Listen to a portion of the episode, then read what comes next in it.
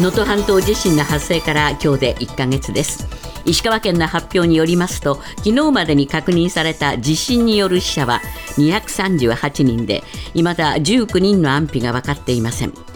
また石川県では昨日の時点で1万4643人が避難生活を送っており2000棟以上の住宅が被害を受けた輪島市では昨日県内初となる仮設住宅が完成しました。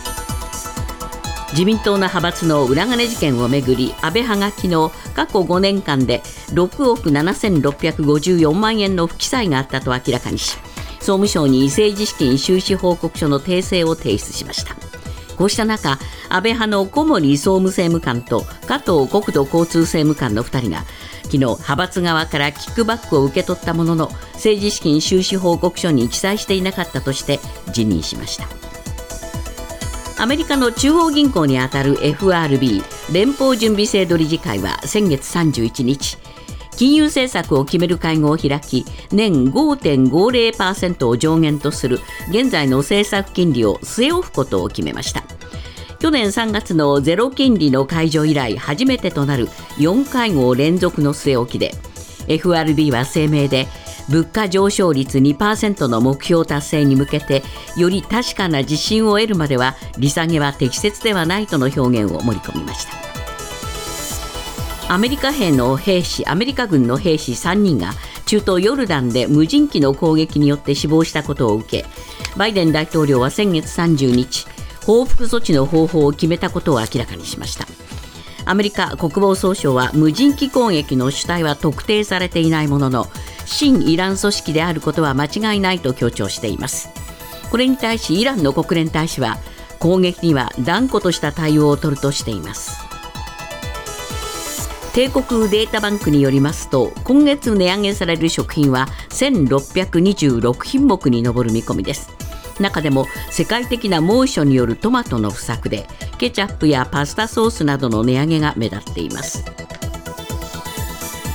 観光庁は昨日去年1年間に国内のホテルや旅館に泊まった日本人と外国人が延べ5億9351万人で新型コロナウイルスが流行する前で過去最多だった2019年とほぼ同じ水準に回復したことが分かりました。国内旅行に出かける日本人や円安を追い風に日本を訪れる外国人客が増加したことが背景にあるとみられます。今朝のニューヨーク株式市場ダウ平均は317ドル01セント安い3万8150ドル30セント。ナスダックは345.89ポイント下落し1万5164.01ポイントで取引を終えました。為替はドル円は1ドル146円90銭。ユーロ円は1ユーロ158円84銭で推移しています。続いてスポーツです。ドーハで行われているサッカーのアジアカップは昨日3大会ぶり5回目の優勝を目指す日本が決勝トーナメント1回戦でバーレーンに3対1で勝ちベスト8入りしました。日本は前半に堂安選手のゴールで先制。後半には久保選手が追加点を決めた後オウンゴールで1点を失ったものの上田選手のゴールで突き放しました。日本は今月3日に準々決勝に臨みます。日本相撲協会は昨日大相撲春場所の番付編成会議と臨時理事会を開き東の関脇琴ノ若の大関昇進を満場一致で正式決定しました。琴ノ若は伝達式で大関の名に恥じぬよう感謝の気持ちを持って相撲道に精進してまいりますと向上を述べました。また琴ノ若は記者会見で5月の夏場所から祖父のしこ名琴桜を襲名予定と明かしました。ニュースズームアップ。自民党派閥の政治資金パーティーをめぐる事件を受けて安倍派は昨日2020年から2022年分の政治資金収支報告書の訂正を総務省に届け出ました。パーティー券収入計4億3588万円が追加されどの議員がいくら裏金を作っていたのか分かってきました。ニュースズームアップ。安倍派の収支報告書の訂正で見えてきたこと。今日のコメンテーター渋谷和弘さんです。えーまず派閥側のですね、はい。えーこのお金の流れっていうのが見えてきたっていうことなんそういうですよね。ことですね、えー。訂正した収支報告書では、パーティー収入で不記載となっていた総額が、2020年から2022年までの3年分で、4億3588万円に達しました。えー。でまた、それらのお金は、え90以上の政治団体に寄付という形でええ支出したとする追記がされました。はい。でこれ、寄付と言ってますけれども、ええ要は議員側へのキックバックです。ですね。はい。ええでその数は90数人ということになりますので、はいほぼ安倍派の全員ということになります。今度はあ手順として言うと、今度は議員側がそれを受け取ったもので、えー報告書をまたあ訂正しなきゃならないと、そういうこういう手順が出てくるわけですね。そういうことになりますね、ええ政治資金団体に対してですね、えお金が入ってきました、はいで。おそらくそれらのお金は、事務所内でプールしたとか、ええ何かの人に使ったとかですね、ええ言ってみれば、つまり裏金になっていた可能性があります。ですので、議員側も収支報告書を訂正しなければならないという、こういうことになりますね。この動きが出てくるということですね。はい、そういうことですね。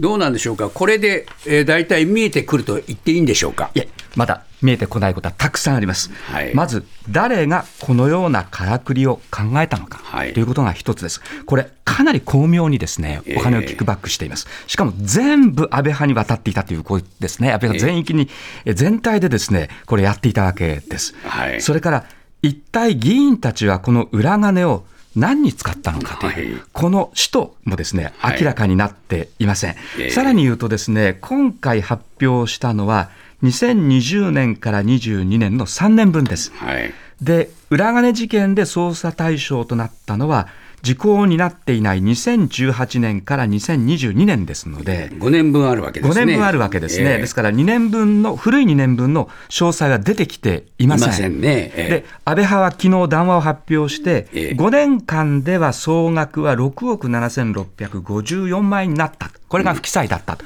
こう発表してるんですけれども、はいえーいつ、いくら、どの議員に渡ったか、この2年分については不明とされたものが多いということで2ですね。億円余りがあるわけですね。そういうことなんですね、ええ。この2億円、一体誰にどう渡ったのかですね、ええ。これは全然不透明のままだと、こういうことになりますよそうね。いうことですね。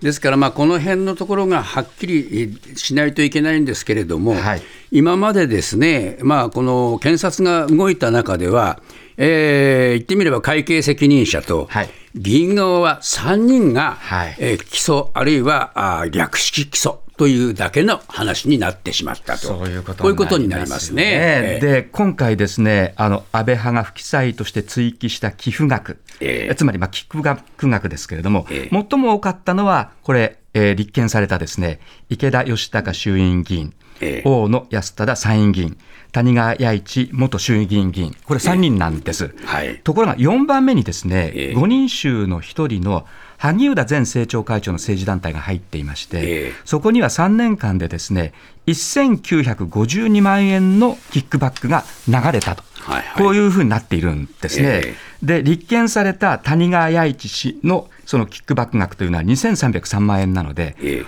あんまり差がないんですはあね。はあということは、なぜこの萩生田氏が不起訴処分になったのか、これから立件されるかどうかですね、ええそういったことも当然問われてくる、全く釈然としない状況がまた募ってきたということですよね。そうですね。まあこれだけど皆さん本当はあその検察の動きとは別に、えー自分たちの間で説明をしてればよかったにに かかわらず、はいほとんど説明しないんですね。そうなんです。まずえー5人衆はですね、全く説明していません。はい。記者会見さえですね、ちゃんとまともに開いてないという、こういう状況なんですね。えそれから今回ですね、この安倍派に所属する小森拓夫総務政務官と、ええ。加藤隆翔国土交通政務官の2人がですね、ええ。キックバックを受けていたのに収支報告書に記載していなかったとして、昨日です、政務官を辞任しました。はい。ところがですね、この2人なんですけれども、え安倍派の政務三役が昨年12月、4閣僚を含む10人交代しました、ええ。岸田首相が、岸田総理が交代させましたけれども、はい。この時この小森加藤両氏はですね、裏金への関与を認めていなかったんですね。はい。はい。ですから何にも言ってなかったわけです。えで、結果として岸田総理は交代させなかったわけですよね。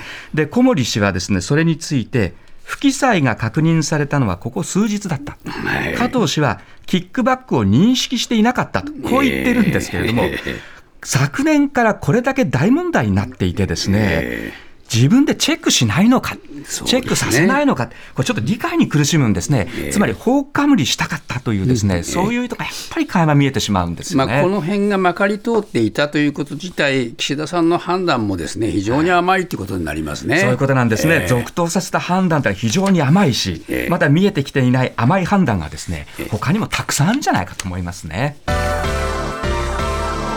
ニュースズームアップ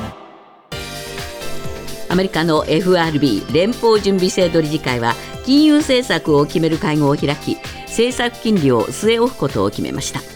インフレの鈍化傾向が続いているためで FRB が金利を据え置くのは4会合連続です。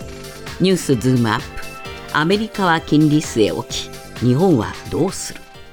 渋谷さん、はい。昨日のアメリカのですね FOMC は大きく その市場を動かしましたね。そうなんです。前半はですね、ええ。市場の想定通りで、はい。市場関係者はですね、安心していたんです、はい。安心して推移を見守っていたんですね、ええ。ところが後半になって潮目が変わりまして、ええ。大混乱を市場関係者が始めたというですね、ええ。こういう流れでした。そうですね。まず今回、FOMC で4会合連続の据え置き、これはもう市場の想定通りでした。はい。で FRB は声明文で2%の物価目標達成に向けより確かな自信を得るまでは利下げは適切ではないと発表しました。ええでこれもですね市場を牽制するという方なんてはあるんですが市場も想定通りだったんです。えでこの声明文などの発表を受けて、ええニューヨーク市場ではダウ平均は下げに転じ、ええナスダックは下げ幅を若干拡大しましたが、はい反応は抑制的でした。ええで為替はドル高円安になりましたが、まあ、146円台後半という動きでし。たたね。はいえ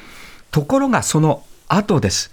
パウエル議長が出てきてですね、えこれ、潮潮目が極端に変わりましたえ。結局会見が問題だったんですね。そういうことなんですね、でこのパウエル議長の話が、市場関係者をつまり混乱させてしまったということです。ええはい。で彼、じゃあ会見でどんな発言をしたかと言いますと、今回の FOMC で利下げを提案する人はいなかった。はい。利下げのステージに今はないというのは共通の認識だった。えただ、政策金利はピークにある可能性が高く、ええ今年のある時点で利下げをするのは適切である。ええこういうふうに言ったんです。ええですから、ややハト派的な見方をしたんですね。ええところがです、パウエル議長はその会見の最後で、3月利下げの可能性が高いとは考えていない。こういうふうに言ってですね、ええ。実は市場関係者は65%の人たちが3月利下げするだろうというふうに見ていたのがですね、一気に裏切られちゃったんです。ええ。あ、そうだな、そうだな、想定した、想定通りだなと言ってたパウエル議長が最後にひっくり返しちゃったんですね。えで、この利下げ予想は48%に低下しまして、はい。ここから株が売られ、ええ。円安に行きということになりました。はい結局ダウは317ドル下げまして、ええナスダックは345ポイント下げて引けたということですから、ええどんと落ちたということですね。はい。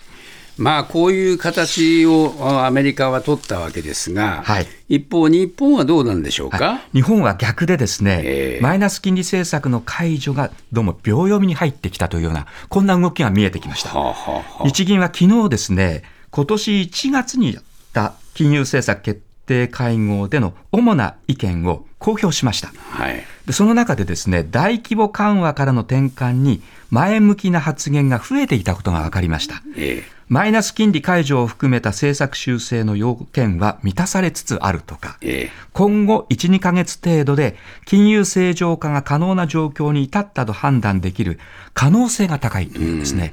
ですから、マイナス金利政策の解除ですね、ええこれを匂わせる発言がかなり増えてきました。えはい。で、次のこの、えー金融政策決定会合というのはですね、えー3月の18日から19日の2日間開かれます。ええはい。で会合の3日前なんですけれども、ええ3月15日に春闘の1回目の集中回答日があります。はい。でここで30年ぶりの高水準となった賃上げ率を昨年以上にですね、ええ上回る結果になると、マイナス金利解除の判断がさらに後押しされるという、こういう局面に今入ってきているというところですね。これ3月やらないんじゃないかと、もう一つ、いもう一つは先延ばすんじゃないかという話もありましたよね。僕もそう思います。ええで3月は据え置いてですね、ええ4月25日、26日に金融政策決定会合があって、ええその間に中小企業も含めた賃上げの結果が出てきますので、ええ僕はもう働く人の7割の占める中小企業での賃上げですね、はいここを上田総裁は見てくるんじゃないかというふうに思いますね。はあ、ですから、まあ、3月はどうかっていう、まあ、皆さん期待感もあるんでしょうけれども、はいはいここはちょっと動かない可能性もありますよね。僕はそう見ていますね。まあ、ですから、アメリカと日本との間で、この辺のつばぜり合いが結構激しくなりますね。そういうことなんですね。あの、アメリカがですね、利下げに転ずる中で、ええ日本がマイナス金利政策を解除すると、一気に円高に触れかねない。はいで、これもマイナスなので、そこをアメリカの動きを横目で睨みながらですね、あの、ハンドルを操作していくという、こういうことになりますね。ヨルダンで1月28日に米兵3人が死亡したドローンによる攻撃をめぐりイラクの武装組織カタイブ・ヒズボラは30日駐留米軍への軍事作戦を停止するとの声明を発表しました。一方で報復を宣言していたバイデン大統領は対応方法を決めたと発表しています。ニュースズームアップイラクの武装組織カタイブ・ヒズボラとは渋谷さん、はいまずですね、よく我々ヒズボラ、ヒズボラというニュースを出しました。はい今回、このカタイブ・ヒズボラと出てきました。そうなんですね同じところですか、違うところですか？違うところなんです。違うところ。はいこのヒズボラはアラビア語で神の塔を意味する言葉です。はいで、カタイブというのは旅団というですねはははまあ、軍隊用語なんです。ええですので、このカタイブ・ヒズボラというのは、神の塔旅団という、まあ、こういう日本語では意味になります。はいあのイラクにいて、で、新イランの武装組織、民兵組織です。はい。で、一方でよくニュースでこれまで出てきたヒズボラ、ええこれ、イスラエルにミサイル攻撃などをしてですね、ええで、イスラエルが反撃したりしていますけれども、こちらはレバノンのシーア派系イスラム原理主義政党です。はい。ですので、別の組織です。なるほど。ただ、共にシーア派で、どちらも反欧米の立場を取っているという共通点はあるというところですね。片やレバノン。片やイラクと。というこういう状況になるわけですね。そういうことになりますね。で、このおイラクのおカタイブ・ヒズボラが、アメリカの攻撃をやめるよって言ったんですね。はい、そういうことなんえです。これはなぜです？はい、こちらですね、あのイラクのスダニ政権、はい。こちらへの配慮を示した格好なんです。はい。でイラクのスダニ政権というのは実はえ新イラン政党の支持を受けていまして、はいカタイブ・ヒズボラなどの新イラン組織との間にですね実はパイプがかなりあります。はい。でこのスダニ政権はアメリカと緊張がこれ以上ですね深まるのを避けたいということで、ええ。スダニ政権がこの新イラン組織と協議をここ数日ずっと続けていたんです。えつまり、まあ、攻撃をやめてくれ、攻撃をやめるという発表してくれと、こういうふうに言ってきたんですね。ーイランと仲はいいけども、アメリカともあんまり、こえー極端なことを構えたくないと。そういうことですね。こういうことですか？はい。うん。でさらにですね、